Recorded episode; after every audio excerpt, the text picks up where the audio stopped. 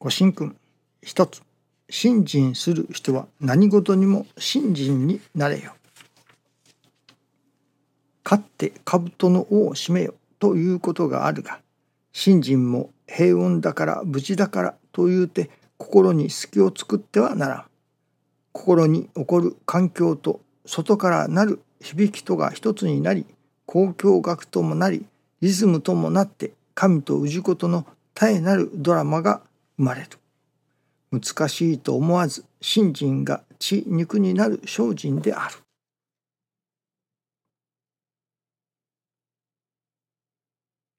信心が血肉になる精進であるとその信心が血肉になるということまあ我が身の上に身につくとでも言うのでしょうかねやっぱり血肉になると今朝は少し抽象的なお話になると思いますしかし一度は聞いていただいておきたい話しておきたいというお話なのです。それは先日師匠の研修を聞かせていただいておりましたらその中に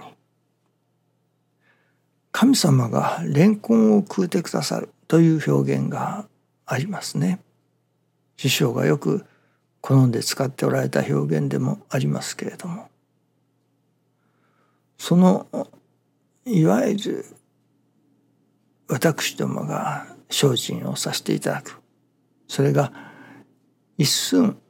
精進をする。そしたらそれを神様が一尺も精進したかのようにしてまあおかげをくださるというようなことですね。私どもがそれこそできてもいないけれどもできたかのようにして神様がまあ見てくださるというのでしょうかね。またそのレンコンの穴から先が見えるわけですね。ですからその先回りをしてというのか先の方を見てくださってまあ精進ができたようにしておかげをくださる。という表現ですけれども。その神様が私どもに蓮根を食うてくださる。のだから私どもの方もまた神様に対して蓮根を食うような信心ができなければならないと。そうしなければ本当の神様との交流はないよというようなことをおっしゃっておられたのですね。今までは神様が私どもにレンコンを食うてくださる。それだけでは神様とのいわゆるまあ深い交流はできないと。今度はこちら側が神様に対してレンコンを食うようなそういう信心をさせていただかなければならないということなのですね。それで初めて神様と通い合う信心ができるということなのですね。その似たような表現の中に師匠のご神徳をいただく六箇条ですかあの中の一節に神様の顔色がわかるようになるまでというのがありますね。神様の顔色がわかるまあそしてまたこれは師匠から聞かせていただいたことですけれどもその信心が進んでいくというのでしょうかね。師匠大坪宗一郎氏がだんだん年を取っていかれてまあ信心も進まれた。そしたら神様からのお知らせがだんだん少なくなったとおっしゃっておられました。まあどういうことだろうかとまあ信心が進めば神様からどんどんお知らせがあってあれもこれもと教えてくださるようになるのだろうかとまあ素人考えでは思いますけれども反対に信心が進んでいくとその神様からのお知らせがだんだん少なくなるとおっしゃられたのですね。どういうことだろうかと思いましたけれどもまあこれは想像の世界ですけれども多分そういうことだろうなと思いますね。あれは孔子でしたか？いくつでしたかな？70でしたかね？思うところに従えども乗りを越えずというのがありますね。まさにそういう世界かもしれませんね。それこそ神様の顔色がわかる。神様の顔色がわかるから神様からいちいち右だ左だと指図をされなくてもああこれは神様が好まれるのは右だな左だなと分かるわけです。ですからもう神様から指図されなくとも神様のお心に沿った生き方ができるということになりますね。これはそのいわばレンコンを食う神様に対してこちらがレンコンを食うそういう世界でもありましょうね。それこそ何もわからない時には神様の方が事細かにああしろこうしろと右だ左だとそれこそ手取り足取り教えてくださる。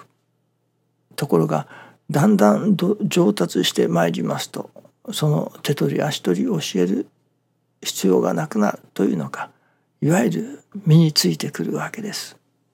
ですからああ神様が今こうせろと言われるだろうな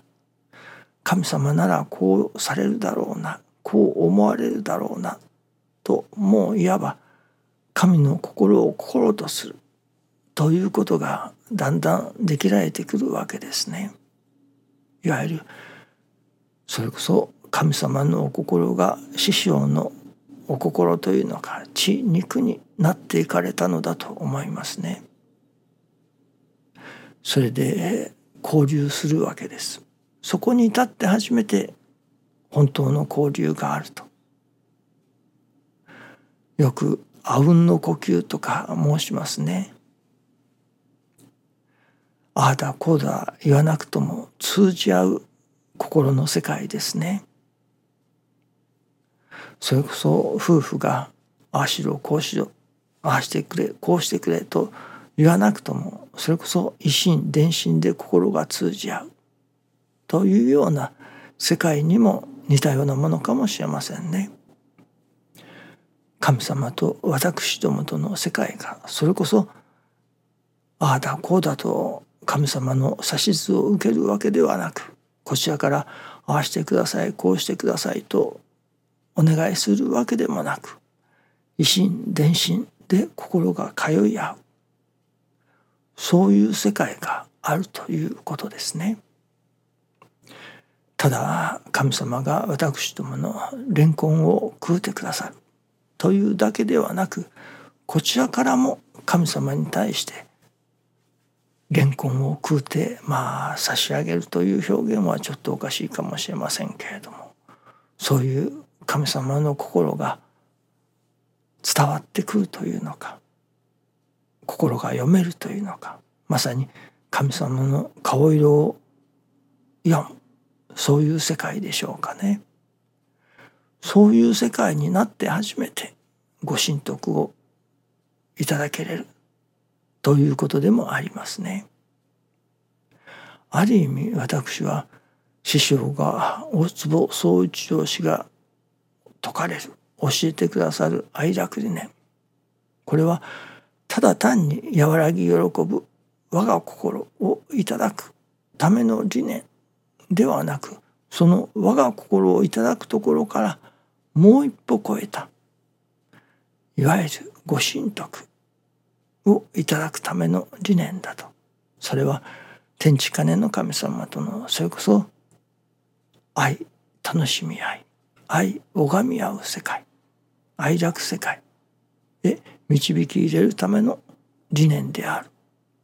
ということですね。とても神様の顔色がわかるまで。いや神様の顔色を分かろうとする。神様に対して私どもがレンコンを食おうとする。そういう新人姿勢を持たねばならないということですね。そこに初めて神様からのお知らせがだんだん少なくなっていきそれでも神様のお心を感じるという世界ですね。とてもそういう世界に住まわせていただきたいものですね。どうぞよろしくお願いいたします。ありがとうございます。